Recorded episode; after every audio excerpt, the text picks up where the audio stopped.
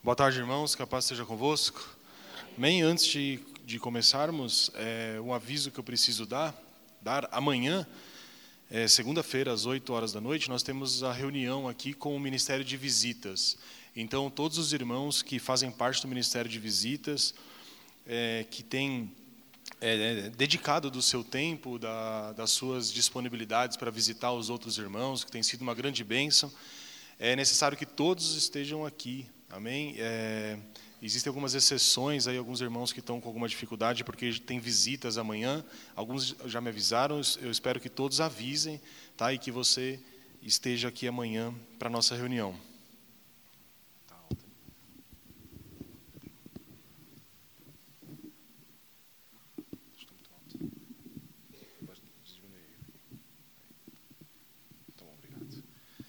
Amém, irmãos? Amém. É, eu convido você a abrir a Bíblia Sagrada no Evangelho de João, no capítulo 3, versículo 20, 27 ao versículo 30. Lembrando que nós estamos, hoje é o último domingo de outubro, dia 29, e durante todo esse mês, é, em todos os cultos de domingo, que foram cinco com esse, nós estamos comemorando e fazendo referência à reforma protestante, que foi é, uma grande revolução é, no mundo todo, principalmente uma revolução religiosa, é, um lugar em que Deus, um momento em que Deus usou homens é, para trazer a igreja a, aos caminhos aos caminhos que ela tinha esquecido, né? Então, durante esse mês, você vai se lembrar, se você esteve em todos os domingos, nós falamos sobre a importância da salvação pela graça, é, por meio da fé. Falamos sobre somente as Escrituras, ou seja, que a única regra de fé e prática para o crente é, não se baseia em revelações e não se baseia em escritos humanos, mas sim na, na, na Bíblia Sagrada, que é a revelação do próprio Deus. Nós também vimos é, que somente Cristo é um ponto principal da igreja, ou seja, não há outro caminho para que nós cheguemos a Deus que não passe por Jesus Cristo. E hoje é o último ponto, assim, o último domingo, é o último ponto da, da reforma, é somente a Deus a glória. Então, nós temos somente a, a, graça, somente a fé, somente a Escritura, somente Cristo e hoje somente a Deus toda a glória. Amém? E a partir desse texto e, e da leitura da palavra e da pregação, nós vamos observar como que, que a, a Bíblia nos ensina a dar glória somente a Deus. Curve seu semblante, vamos fazer uma oração.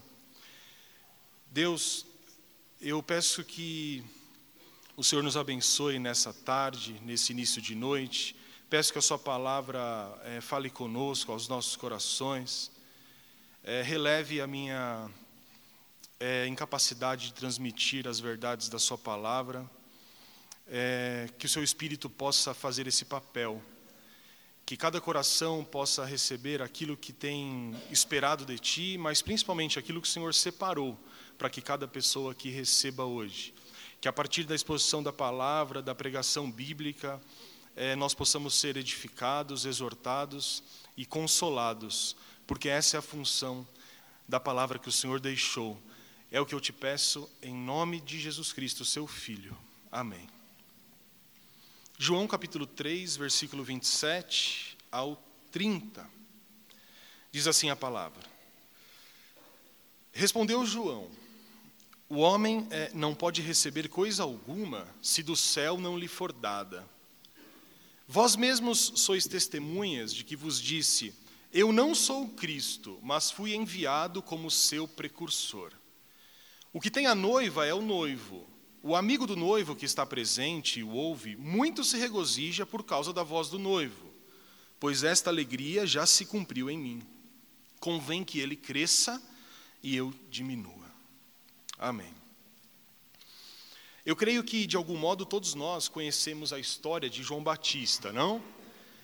João Batista era primo de Jesus, é, filho de Isabel, aproximadamente seis meses mais velho do que Jesus.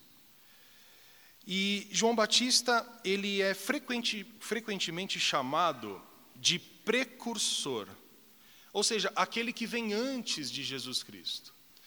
É, e esse nome e essa função, ela vem de uma profecia que está no livro do profeta Isaías, lá no capítulo 40, versículo 3, que está escrito assim: A voz do que clama no deserto, preparai o caminho do Senhor, endireitai no ermo a vereda do nosso Deus.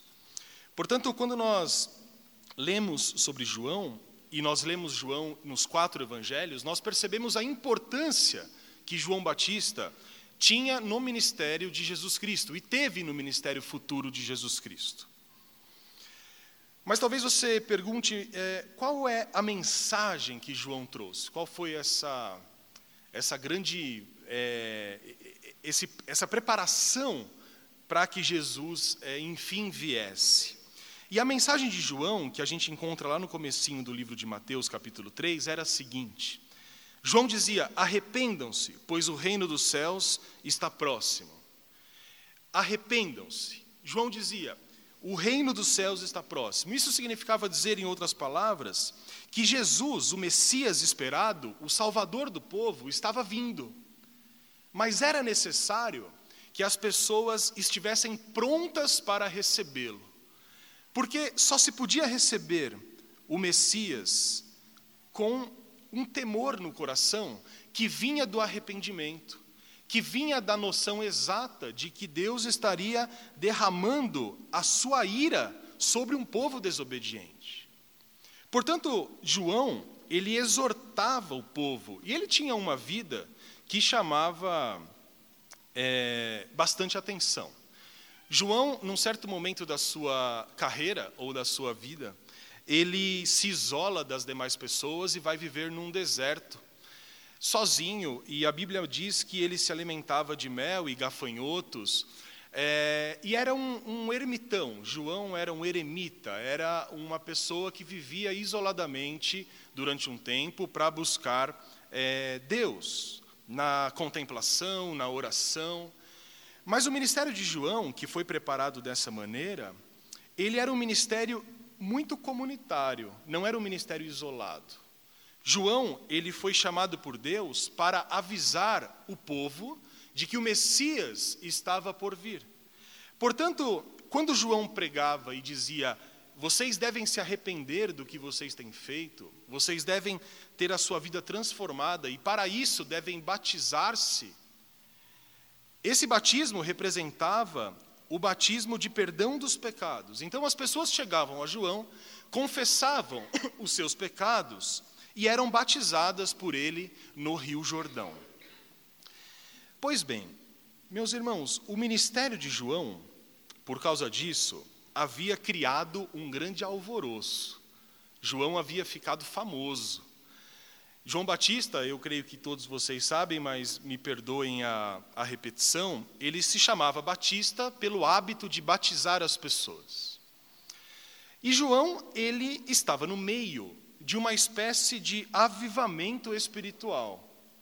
Ou seja, ele pregava uma pregação de arrependimento, e as pessoas vinham às centenas ou talvez às milhares às margens do Rio Jordão e elas se arrependiam e eram batizadas para receberem perdão dos pecados.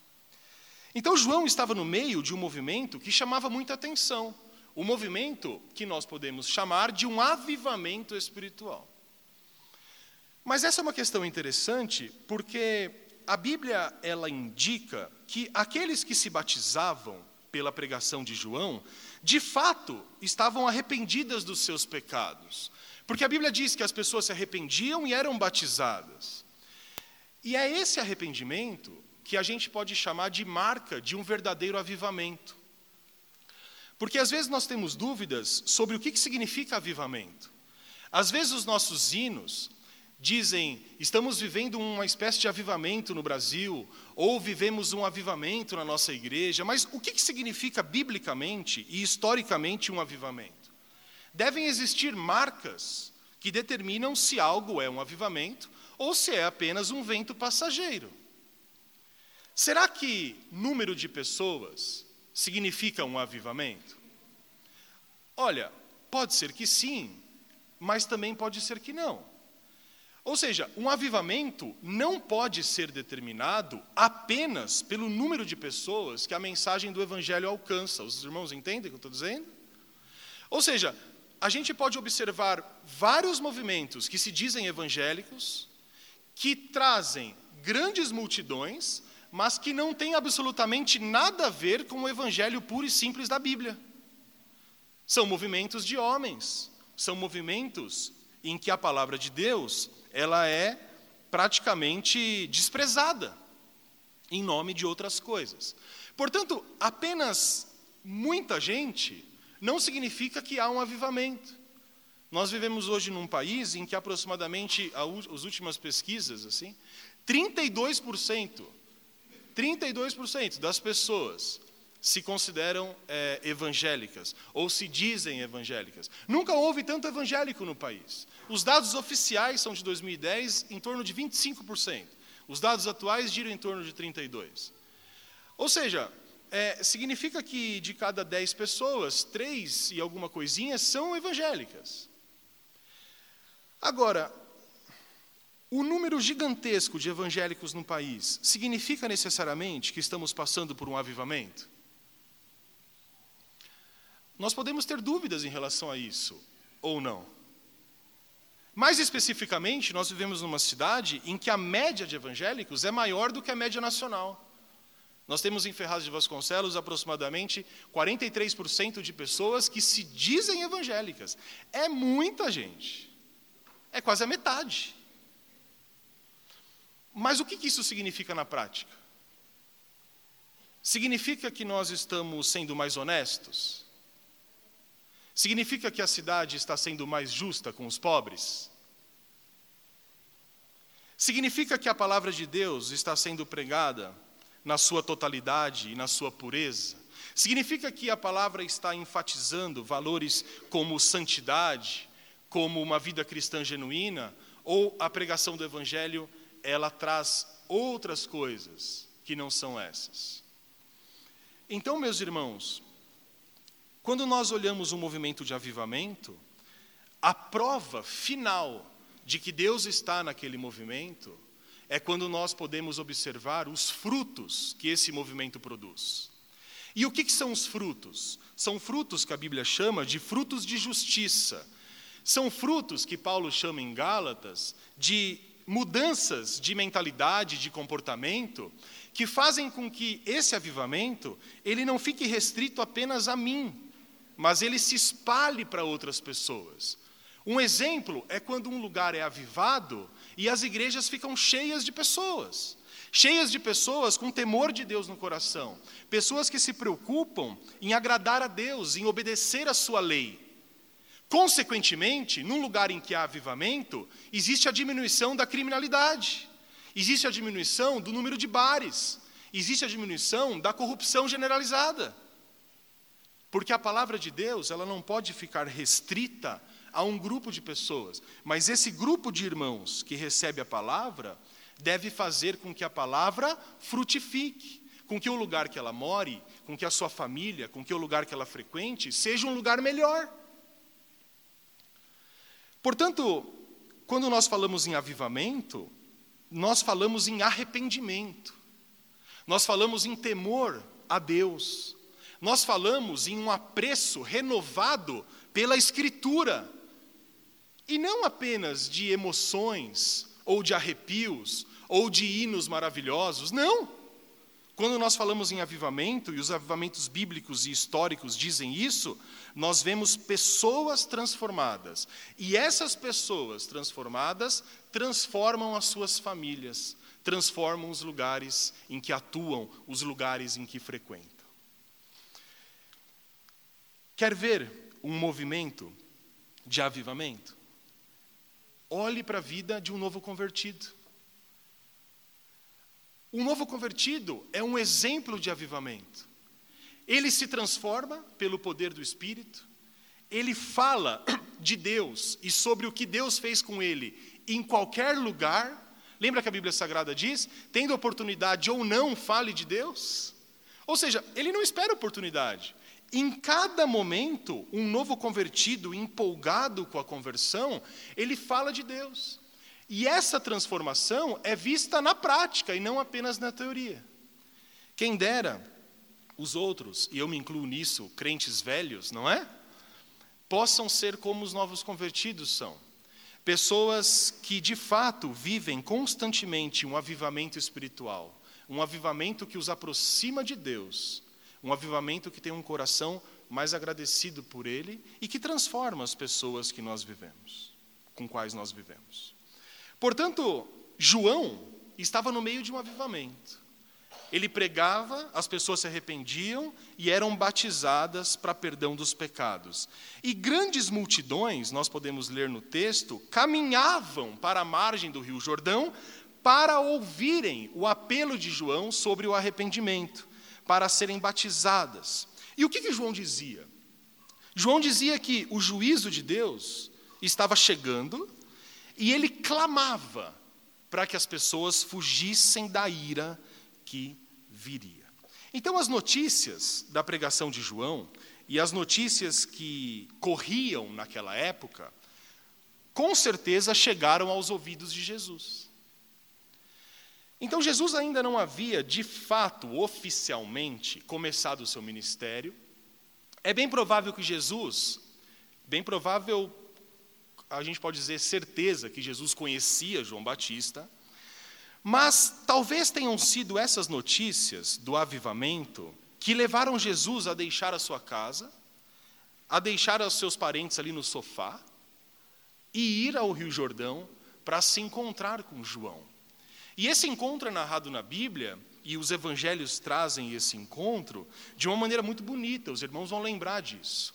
João estava pregando e batizando, e Jesus se aproximou do Rio Jordão, da margem do Rio Jordão. Quando João olha para Jesus, João diz assim: Eis o Cordeiro de Deus que tira o pecado do mundo. João olha Jesus e não é surpresa nenhuma que, num primeiro momento, ele tenha se recusado a batizar Jesus. Porque talvez quando Jesus se aproximava de João, João dizia assim: será que Jesus vai me batizar? Porque eu que preciso ser batizado por ele. Porque João diz assim: eu não sou digno nem de, de, de desamarrar ou de desatar os, o, a sua sandália, os nós, o cadarço da sua sandália. Então João dizia o seguinte: olha, eu não posso batizar a Jesus porque Ele é o Cordeiro de Deus, Ele é quem tira o pecado do mundo. Eu é que tenho que ser batizado por Ele. Então, num primeiro momento, quando Jesus chega próximo de João, João se recusa a batizar. E não é surpresa que isso aconteça, porque João já havia falado sobre Jesus. João sabia qual era o papel que ele desempenhava como precursor, aquele que viria antes, e também sabia o papel que Jesus iria é, realizar. Portanto, João tinha dito, por exemplo, que Jesus era superior a ele. João disse aqui no versículo que nós lemos, no versículo 28, ele reafirma, ele fala assim: Eu já disse a vocês, eu não sou o Cristo, eu sou enviado como aquele que vem antes, como precursor. E aí, num outro momento, como eu disse, João fala assim: Eu não sou digno nem de desamarrar as sandálias de Jesus Cristo. Portanto, os irmãos concordam que parecia muito mais apropriado que Jesus batizasse João do que João batizasse Jesus. E por isso João se recusou a batizar num primeiro momento. E eu gostaria de voltar ao versículo 27 que nós lemos e o versículo 28. E aqui nós vemos a verdadeira humildade do profeta. João Batista diz assim: Respondeu João: O homem não pode receber coisa alguma se do céu não lhe for dada. Vós mesmos sois testemunhas de que vos disse: Eu não sou o Cristo, mas fui enviado como seu precursor. Se você voltar um pouco antes, lá no versículo 25, aqui tem uma pequena confusão entre os discípulos de João e um judeu. Então o texto fala assim: Ora, entre os discípulos de João, no versículo 25, e um judeu, levantou-se uma contenda com respeito à purificação. E foram ter com João e lhe disseram: Mestre, aquele que estava contigo além do Jordão, falando sobre Jesus, do qual tens dado testemunho, está batizando, e todos lhe saem ao encontro. Então, essa foi uma fofoca ali que chegou no, nos ouvidos de João Batista. Sabe aquela fofoca santa? Crente não faz fofoca, faz fofoca santa. Não é assim? Então, aquela fofoquinha, os discípulos de João, um judeu, chegaram para João e falaram assim: Ó, oh, João, você está testemunhando de Jesus? Só que Jesus está tomando o que é seu. É, aqui existe um. Não é um equívoco, mas aqui existe uma má compreensão, é, como que eu posso dizer? A Bíblia ela se complementa. A, a, Bíblia não traz informações contraditórias. Quando nós vemos, por exemplo, um relato num texto e outro relato no outro, não significa que um está certo e outro está errado, mas que são situações que se complementam. É, de fato, não há indicação de que Jesus batizava os seus discípulos. Isso nós vemos um pouco depois, no próprio capítulo de João, porque João se corrige. João ele fala assim é, na verdade, não é Jesus que batizava, mas os seus discípulos que batizavam. É, Jesus ensina lá em Mateus 28 que os discípulos deveriam ir batizar em nome do Pai, do Filho e do Espírito Santo. Seria um pouco esquisito batizar no próprio nome. Eu te batizo em nome do Pai, de mim mesmo e do Espírito. Portanto, a, a identificação do batismo que Jesus ele, ele faz serve para que nós, é, para que o batismo seja um privilégio é, dos cristãos, tanto ao receber como ao ministrar. Mas o que os fariseus estavam dizendo aqui, e é o que importa, é, eles disseram assim a João, perdão, os discípulos de João e esse judeu: é, Mestre, Jesus está batizando mais que você. Ou seja, você fica testemunhando dele, mas ele está fazendo mais sucesso. A igreja dele está mais cheia. Pois bem, João deu uma resposta àqueles discípulos. E é uma resposta típica de um homem que sabe qual é a sua função. De um homem que cingiu-se de humildade, como o apóstolo Pedro diz lá na sua primeira carta. João diz assim: O homem não pode receber coisa alguma se do céu não lhe for dada. Versículo 28: Vocês mesmos são testemunhas do que eu vos disse. Eu não sou o Cristo, mas fui enviado como seu precursor. E essa atitude, meus irmãos, de João, é a atitude que nós devemos ter. Aos olhos de Deus, quem é o homem mais santo? Quem é a mulher mais santa? Não é aquele que se orgulha da sua posição, mas é aquele que se veste da humildade do reconhecimento, como ele diz no versículo 27, que nós não recebemos coisa alguma se do céu não nos for dada. Ora, todos nós temos dons e temos habilidades, não temos? Se nós formos olhar aqui, nessa igreja, quantas pessoas aqui não têm dons diferentes, não têm habilidades diferentes, sejam elas para edificação do reino ou para edificação dos lugares em que trabalham, é, profissionalmente. Mas de onde vem tudo isso?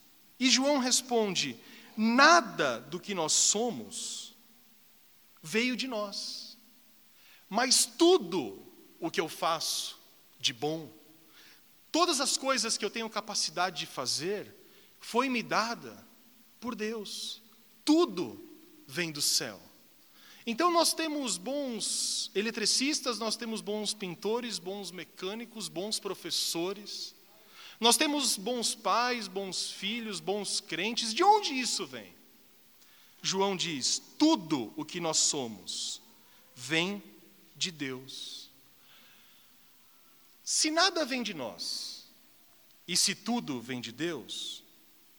E se Pedro, na sua primeira carta, ele diz assim: Cingi-vos todos de humildade, porque Deus resiste aos soberbos, contudo, concede sua graça aos humildes.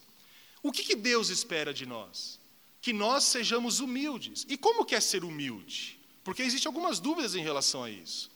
A humildade bíblica nada mais é, meus irmãos, do que reconhecer Deus em todos os nossos caminhos. É reconhecer que Deus deu para cada um, para mim, para você, dons que nós devemos usar para nossa edificação e edificação de todos, mas esses dons e essas habilidades, apesar de serem desenvolvidas por nós, foram dadas por Deus, para que nós pudéssemos cumprir aquilo que Ele espera de nós. E me parece que João Batista tinha isso muito claro. A mensagem que ele pregava atraía as pessoas. Ele fazia sucesso. Ele batizava milhares, as pessoas se arrependiam dos seus pecados. E no momento em que ele foi tentado a sentir ciúmes de Jesus, ou a de valorizar o próprio ministério, porque chegaram para ele e disseram: Olha, João, você está testemunhando dele, mas ele está fazendo mais sucesso, as pessoas estão indo a centenas. João responde: eu não sou Cristo. Eu fui enviado para preparar o caminho do Messias. Portanto, quando nós olhamos para a Bíblia e nós vemos homens de Deus, e eu posso citar vários deles, e você conhece, Abraão, Moisés, quando a gente fala de é, Davi, de Paulo, de Pedro, do próprio João Batista, de Daniel e tantos outros, eles, têm, eles tiveram ministérios diferentes, foram homens diferentes, foram homens que receberam uma iluminação espiritual distinta um dos outros, atuaram de modos diferentes também, mas acima de tudo, eles tinham uma coisa em comum, no aspecto da humildade.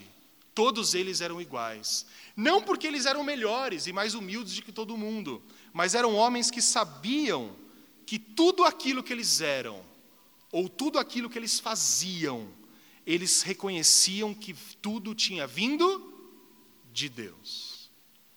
Certa vez o apóstolo Paulo, ele teve, como acho que ele teve em vários momentos da vida dele, é, uma crise existencial. Coisas que nós temos é, em relação à nossa inadequação, em relação ao nosso lugar é, no ministério. Ou seja, é, o apóstolo Paulo ele parou um pouco para refletir e ele disse assim: Eu sou o menor dos apóstolos, porque fui perseguidor da igreja de Cristo. Os irmãos imaginam o peso que isso causava ainda no apóstolo? Ele não era mais escravo do pecado, ele tinha sido liberto, de perseguidor, ele passou a ser um grande edificador da igreja. De perseguidor virou perseguido, tanto dos judeus e, num primeiro momento, até pelos cristãos, porque ninguém o aceitava. Ou seja, e aí Paulo diz assim: Eu não mereço ser chamado de apóstolo, porque eu sou o menor deles, porque, diferentemente dos outros, dos meus amigos, eu persegui a Jesus Cristo.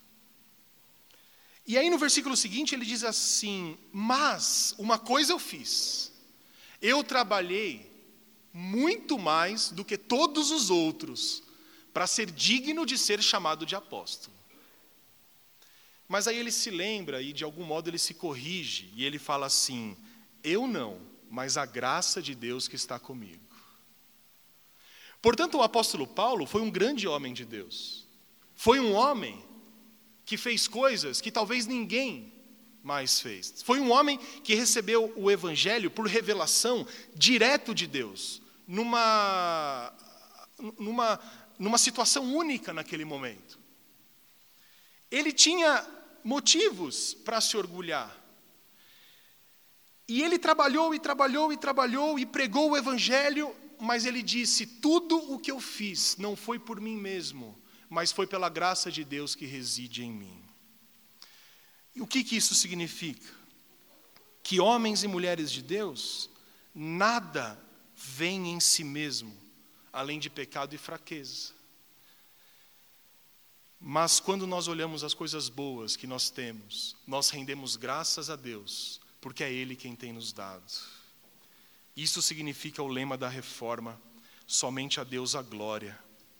E esse era o pensamento que guiava as suas mentes. Meus irmãos, Deus, Ele não divide a sua glória com ninguém. E uma das principais características dos santos de Deus é justamente essa compreensão. Há dois domingos eu disse, e talvez se você esteve aqui você se lembra, de que quando os homens se ajoelhavam diante dos apóstolos, o que, que os apóstolos faziam? Eles aceitavam a adoração? Não.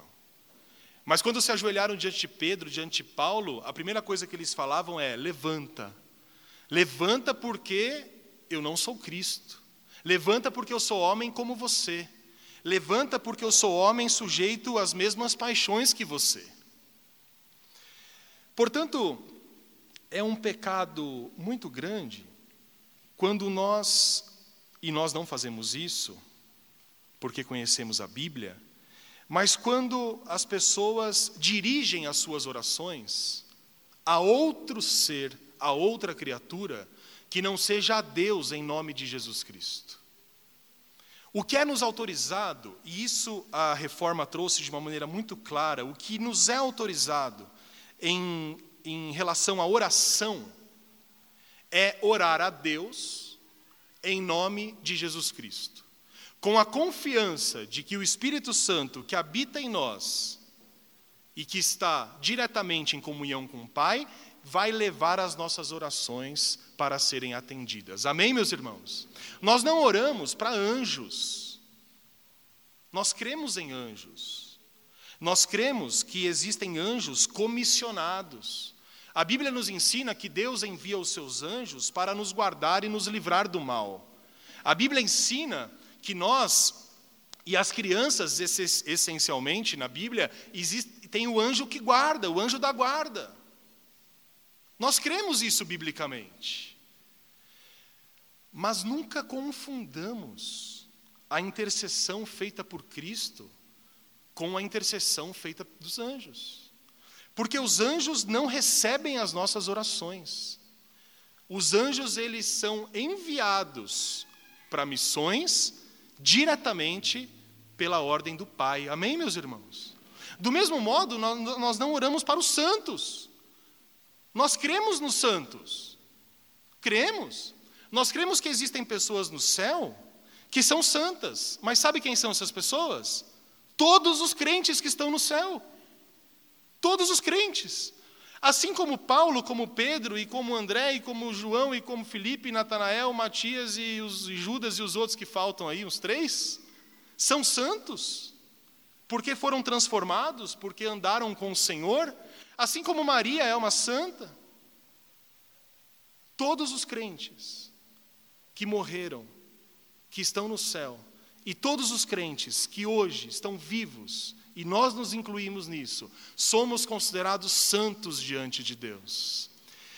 Se você tivesse a oportunidade de conversar com Maria, ela seria a primeira a denunciar a adoração que se faz em nome dela. Provavelmente ela diria: Mas que absurdo que as pessoas fazem, estão orando para mim. Eu fui uma pecadora, eu fui salva por Jesus Cristo. Orem ao filho, porque a mãe não pode ouvir a sua oração. Do mesmo modo, é um absurdo orar para que alguém ouça a sua oração no céu e a leve a Deus. Além de idolatria e de um pecado mortal e abominação, é uma falta de inteligência. Porque Jesus veio justamente para quebrar os intermediários entre os homens e Deus. O que foi o sacrifício de Jesus, senão o rasgar do véu para que hoje eu e você pudéssemos ter pleno acesso ao Pai?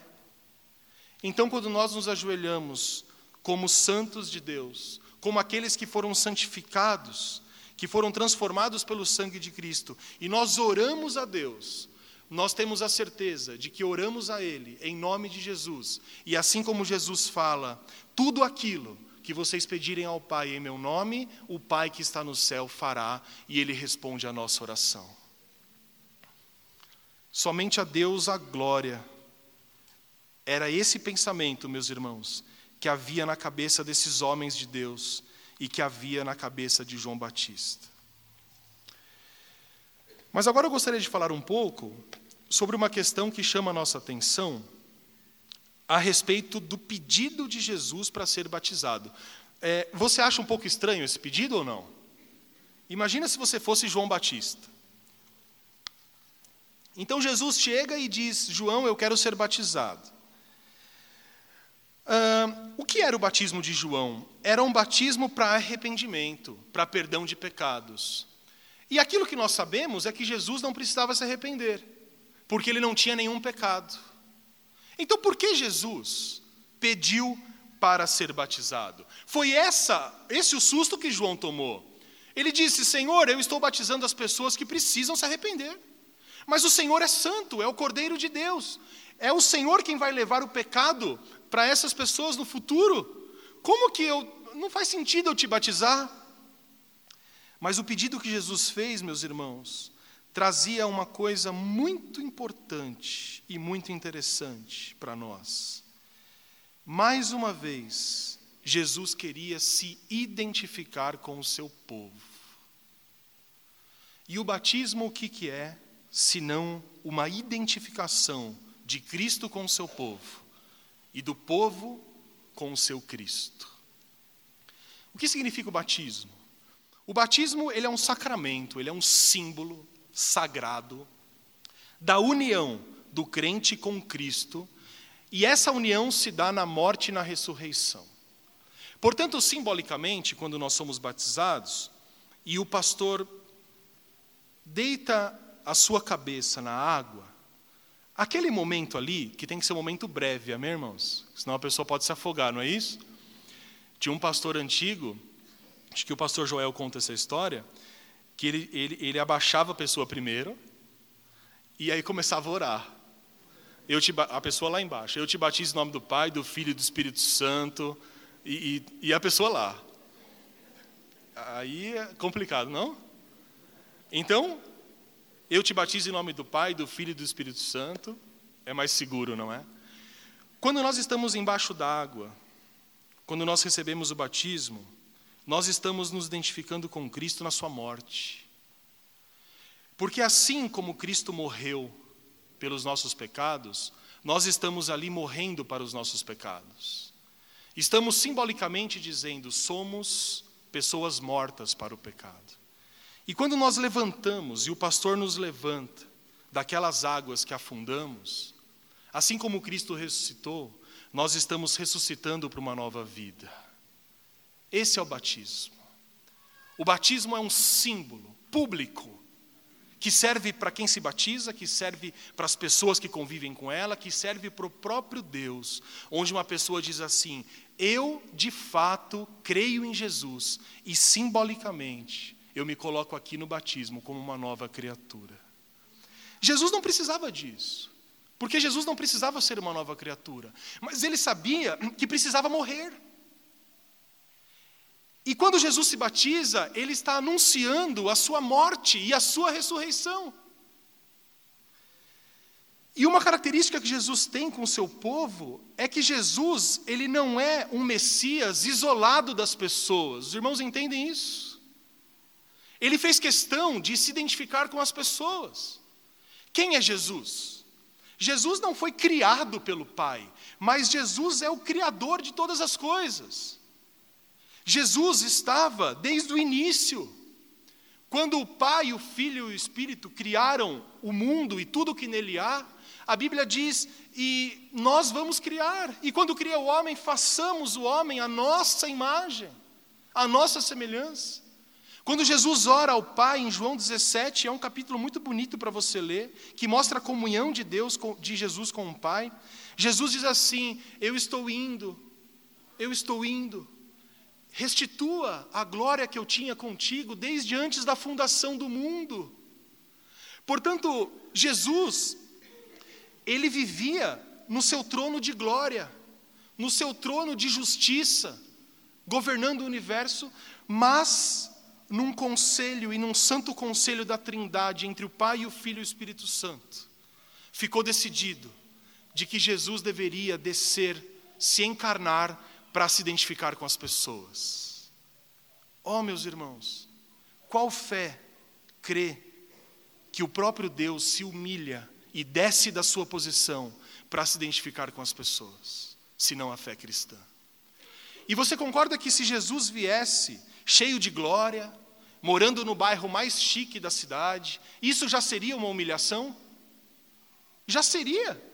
Como assim o dono do universo, morando nesta terra, mas acima disso, Jesus escolheu morar na periferia da cidade, morar entre os pobres, ser filho de pessoas simples. Jesus escolheu nascer num lugar em que ninguém queria nascer, porque os hotéis e os lugares confortáveis estavam ocupados por outras pessoas.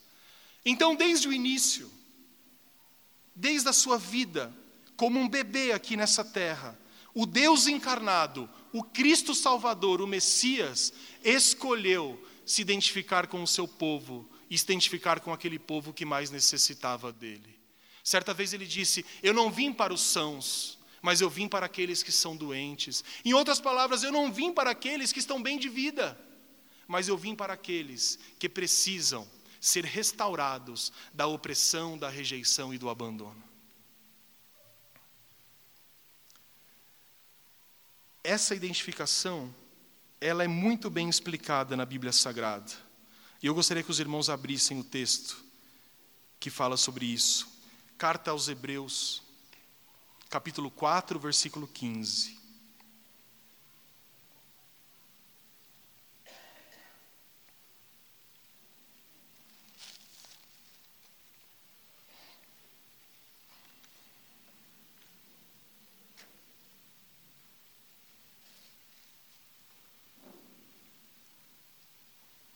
Preste bastante atenção nesse texto, porque é um texto que resume que explica muito bem essa identificação de Jesus com o seu povo, essa identificação de Jesus comigo e com você. Diz assim a palavra no versículo 15. E nós vamos ler o 15 e depois, mais para frente, um pouco o 16. Por enquanto, o 15. Porque não temos sumo sacerdote que não possa compadecer-se das nossas fraquezas. Antes, foi ele tentado em todas as coisas, a nossa semelhança, mas sem pecado. Meus irmãos, essa é uma porção das Escrituras, e esse versículo, ele traz coisas que nós não, não conseguimos entrar, é solo sagrado. Um antigo pregador dizia assim: que existem textos na Bíblia que você tem que tirar os seus sapatos, se santificar para começar a ler. E eu creio que esse é um desses textos. O versículo 15 diz assim: Nós não temos sumo sacerdote, ou seja, está falando de Jesus. Quem que era o sumo sacerdote? Era o intermediário entre Deus e o povo. Nós não temos sumo sacerdote que não possa se compadecer das nossas fraquezas. Antes, ele foi tentado em todas as coisas, do mesmo modo que nós, mas sem pecado. Observe essa identificação que Cristo tem com o seu povo. Essa identificação, ela vem do fato de Jesus ter sofrido, do fato dele ter sido desprezado. Quando Jesus andou sobre essa terra e quando exerceu seu ministério, ele não foi bem aceito. Muito pelo contrário. Jesus foi traído. Jesus foi caluniado, foi chamado de filho de Satanás, foi chamado de amigo das prostitutas, de glutão. Jesus, ele foi difamado de um, uma tal maneira que poucos de nós aguentaríamos sem pecado. Ou talvez nenhum de nós.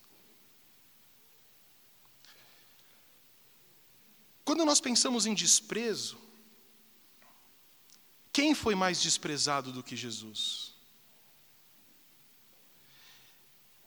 Quando nós falamos em angústia, e nós temos angústias dentro de nós, quem esteve mais angustiado do que o próprio Filho de Deus?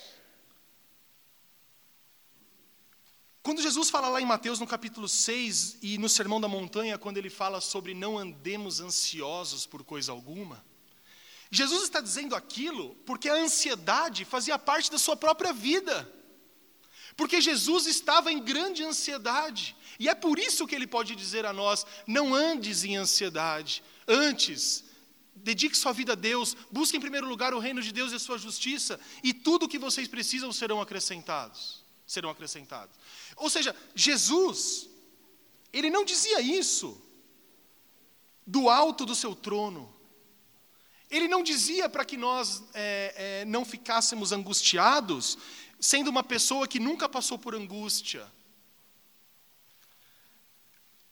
Nós temos essa tendência de valorizar pessoas que tiveram experiências como nós, não é? Para isso servem os testemunhos. Para isso nós somos fortalecidos em comunidade. Porque quando você encontra alguém que venceu a doença que você está enfrentando, isso não te fortalece? Quando uma esposa que está orando pelo marido há 10 anos está pronta para desistir e ela encontra uma outra esposa da igreja com o marido do lado dela, que demorou tanto de tempo para que ele viesse à igreja, isso não fortalece a fé dessa irmã? E ela diz: continuem. Portanto, se Jesus não tivesse passado por essas coisas, pela angústia, pelo sofrimento, se ele não tivesse sido desprezado pelos homens, nós não poderíamos chegar a ele com confiança de que ele iria nos ouvir. É isso que o escritor está dizendo. Observa no versículo 16. Por causa disso, é, uma, é um acréscimo meu, mas faz a, faz a referência. Por causa disso, acheguemo-nos, portanto, com confiança junto ao trono da graça, a fim de recebermos misericórdia e acharmos graça para socorro em ocasião oportuna. O que faz com que Cristo te ouça é porque o que você passa esteve sobre os ombros dele. O que faz com que a sua oração chegue ao trono da graça e que você possa orar confiadamente é porque Jesus, ele sofreu abandono, sofreu rejeição. Às vezes nós sofremos ou achamos que Deus nos abandonou. Pode ser que a sua vida não esteja indo do jeito que você quer, ou quando nós somos acometidos por coisas imprevistas, e nós temos a sensação de que Deus não existe, de que Deus não está conosco. Mas aí nós olhamos para Jesus. E Jesus sofreu exatamente isso. O mesmo sentimento. Pouquíssimo antes de morrer, Jesus vai em um jardim e ele vai orar. Ele precisa estar em comunhão com o Pai, porque o peso que ele está carregando nas costas é muito, muito, muito grande. E quando Jesus chega a esse jardim, ele está angustiado, e ele leva uns amigos para orarem com ele, ficam um pouco mais distantes, mas esses amigos, os discípulos, eles dormem. Jesus está só, no pior momento da sua vida, no momento em que ele está lutando contra o diabo, no momento em que ele está resistindo à maior das tentações, que era de abandonar o barco, Jesus está sozinho. Mas aí talvez você fale, mas. E Deus? E Deus? Será que Deus estava com ele? consolando? Será que Deus, naquele momento, estava se fazendo presente diante do seu filho amado? E a resposta que nós temos na Bíblia é surpreendente, e a resposta é não. Jesus, na sua maior angústia, está ali ajoelhado e orando e pedindo a Deus: Senhor, se possível, passa de mim esse cálice, ou seja, se possível, muda a história, é, se possível, não deixe com que eu morra. É claro que logo em seguida ele diz, mas que seja feita a sua vontade, mas Jesus ali, ele, ele, ele sua sangue, a angústia dele é tão grande que o suor se transforma em sangue. Será que Deus estava presente com Jesus ali? Um pouco depois na cruz, Jesus, no auge do seu sofrimento, quase entregando o seu espírito, ele fala as famosas frases e ele diz: Deus meu, Deus meu, por que me abandonaste? Abandono. Abandono. Mas quando nós olhamos o texto, nós lemos assim: porque nós não temos sumo sacerdote que não se compadece das nossas fraquezas. Antes foi ele tentado em todas as coisas do mesmo modo que nós somos. Mas aqui está uma diferença. Ele passou por tudo isso sem pecado. E sabe o que é passar sem pecado? É muitas vezes não sentir a presença de Deus, mas confiar que Ele existe. É muitas vezes passar por desemprego, por doença, mas não blasfemar contra Deus. Confiar em Deus e viver para a sua glória e passar por essa situação sem pecado significa que nós nos aproximamos mais do que Cristo fez nessa terra. Meus irmãos, nós estamos às vezes expostos a tantas coisas que parece que Deus não está conosco, que Deus não existe. Nós vivemos épocas difíceis, assim como outras épocas foram difíceis, épocas violentas, épocas extremamente corruptas.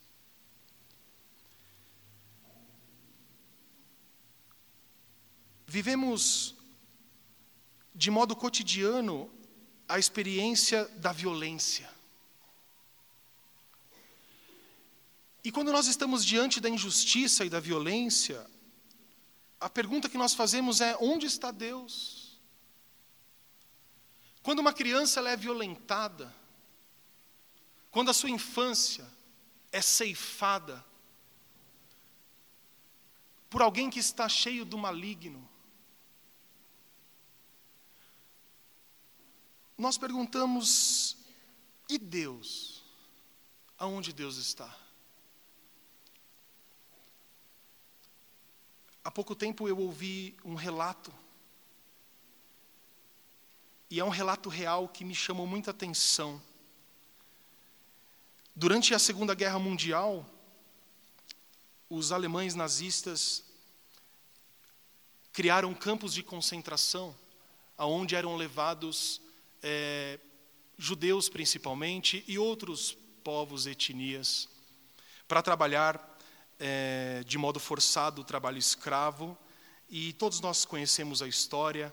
É, aproximadamente 10 milhões de pessoas foram mortas, 6 milhões de judeus. E as imagens dos campos de concentração são imagens é, muito chocantes, muito terríveis, de como que um ser humano pode subjugar o outro em nome de uma ideologia completamente torta, de uma ideia de superioridade racial. E há um exemplo disso, e eu ouvi esse relato, que às vezes o campo de concentração era meio entediante entediante principalmente para os soldados. E eles faziam jogos com as pessoas. E num desses jogos eles chamaram alguns homens, e dentre 20 homens, talvez, eles pegaram dois homens, uma criança de aproximadamente nove anos e um homem mais velho. E os soldados estavam apostando para ver quem ia morrer primeiro. E prepararam duas cordas para enforcá-los. E o jogo era esse: quem morria primeiro. Por pura diversão, por, pura, por puro tédio. E os dois sobem e aqueles homens de trás olhando aquilo, porque aqueles homens conheciam aqueles dois, e eles sobem num banco e os soldados ao mesmo tempo chutam aquele banco. Mas acontece algo inesperado, porque o homem tem o pescoço quebrado e morre rapidamente. Mas aquele menino, ele era muito magro, ele era muito frágil, ele tinha nove anos de idade. E o pescoço dele não se quebra, porque ele não tem peso para que o pescoço se quebre. E aquele menino fica ali agonizando por minutos, com as mãos amarradas e ninguém vai ajudar, e eles contando o tempo que aquele menino morria. Imagine a crueza dessa cena. E nesse momento, dois dos homens que estão atrás, um deles chega e fala assim no ouvido do outro: Onde está Deus? E de maneira surpreendente, aquele homem que ouve a palavra vira para ele e diz assim: Deus está ali, sendo morto pela corda. Deus está ali, sendo enforcado. Deus está ali, injustamente morto, se identificando com seu povo que sofre. Portanto, às vezes nós somos tentados a perguntar: onde está Deus? Deus está no meio da dor. Deus está no leito do hospital. Deus está com um pobre que é marginalizado. Deus está com a criança que é abusada. Porque Deus se identifica com o seu povo. E Ele nunca nos abandona. E Ele nunca nos desampara. A identificação de Deus com o seu povo, ela se dá por meio do batismo. E João batiza Jesus, e, e, quando Jesus se levanta das águas, nós vemos uma cena na Bíblia que é uma cena única. Quando João batiza Jesus, o céu se abre, Jesus se levanta, e uma pomba, o Espírito Santo em forma de pomba, pousa no ombro de Jesus Cristo, e uma voz clama do céu: Esse é o meu filho amado, em quem me comprazo. Nesse momento, meus irmãos, o Pai que está no céu reconhece o Filho e o Espírito Santo desce sobre ele, e Jesus está oficialmente chamado e equipado para a sua missão. E para terminar, a pergunta que vem é: e João? Onde estava João?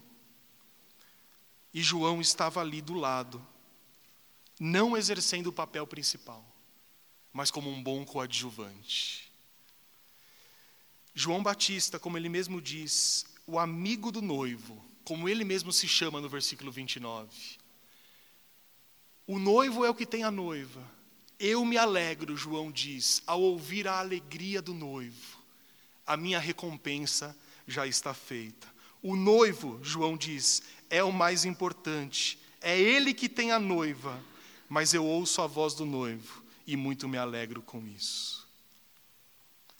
E por fim, no último versículo que nós lemos de João 3, João Batista afirma: convém que ele cresça e eu diminua. Somente a Deus a glória. A partir do batismo, Cristo começa a crescer mais e mais, e João começa a diminuir. Pouco tempo depois, João encontra a morte no martírio, tem a sua cabeça cortada. Mas uma coisa interessante é que João desaparece para que Jesus comece a aparecer. João deixa de ser o ator principal e se torna o ator coadjuvante.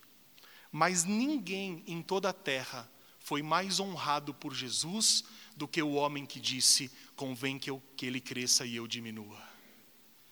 Falando sobre João, Jesus disse um pouco depois: entre os nascidos de mulher, ninguém é maior do que João.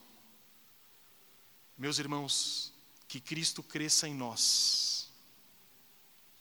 Que nós reconheçamos Cristo em todos os nossos caminhos.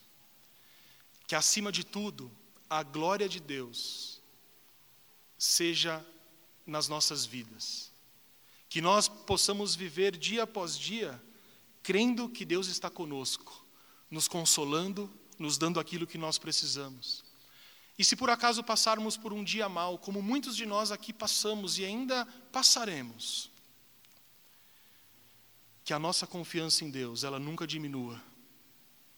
Que nós oremos assim: Senhor, nesse momento, eu não sinto a Sua presença como eu gostaria.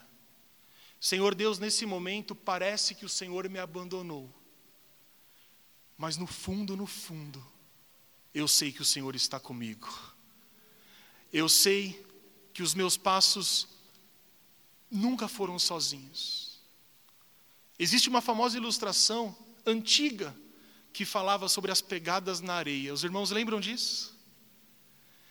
E essa ilustração ela dizia que e ela mostrava a vida de uma pessoa andando pela praia. E durante uma parte do caminho haviam quatro passos ou quatro pés marcando a areia. Só que uma parte do caminho só tinham dois pés marcando a areia. E aquele homem, ele fala assim: Eu consigo identificar que quando tem quatro passos aqui, eu estava andando com Jesus. Era Jesus andando ao meu lado. Mas eu também consigo identificar que durante esse tempo eram os meus melhores momentos. Só que quando só tem dois passos na areia, foram os momentos mais difíceis que eu passei. Foram os momentos em que eu enfrentei as doenças. Só que nesses momentos eu estou sozinho andando. Onde está Jesus? E aí no céu, um anjo diz assim: Nesse momento, Jesus te carregou nos braços. Que essa confiança possa servir para nós o tempo todo sabendo de que Jesus, ele anda conosco nos momentos bons, mas nos momentos difíceis, ele tem um cuidado ainda maior e ainda mais amoroso com cada um de nós. Que Deus nos abençoe e somente a Deus toda a glória. Amém. Curve seu semblante em nome de Jesus.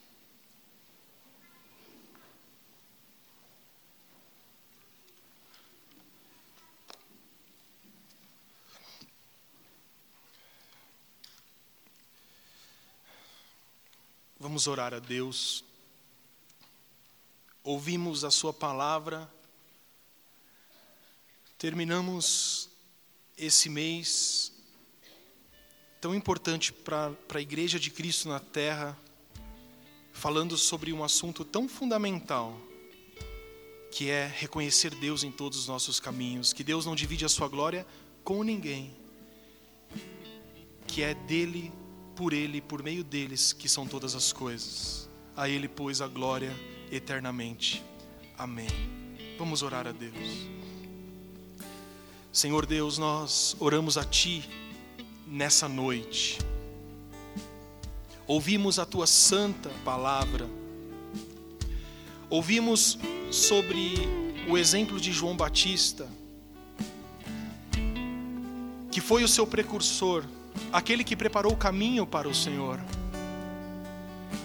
Mas que João Batista, fugindo da tentação de se achar superior, deixou claro a todos nós que convinha que ele diminuísse, que Cristo crescesse. Do mesmo modo, ó Pai, eu peço que o Senhor cresça na minha vida, na vida dos meus irmãos. Que os nossos egos, que os nossos orgulhos, que aquilo que temos dentro de nós, que não são coisas tão boas, possam diminuir para dar lugar ao Senhor, dar lugar à Sua glória. Que tudo aquilo, Pai, que nós somos, tudo aquilo que nós façamos, que nós possamos reconhecer que nada vem de nós, mas que tudo vem de Ti.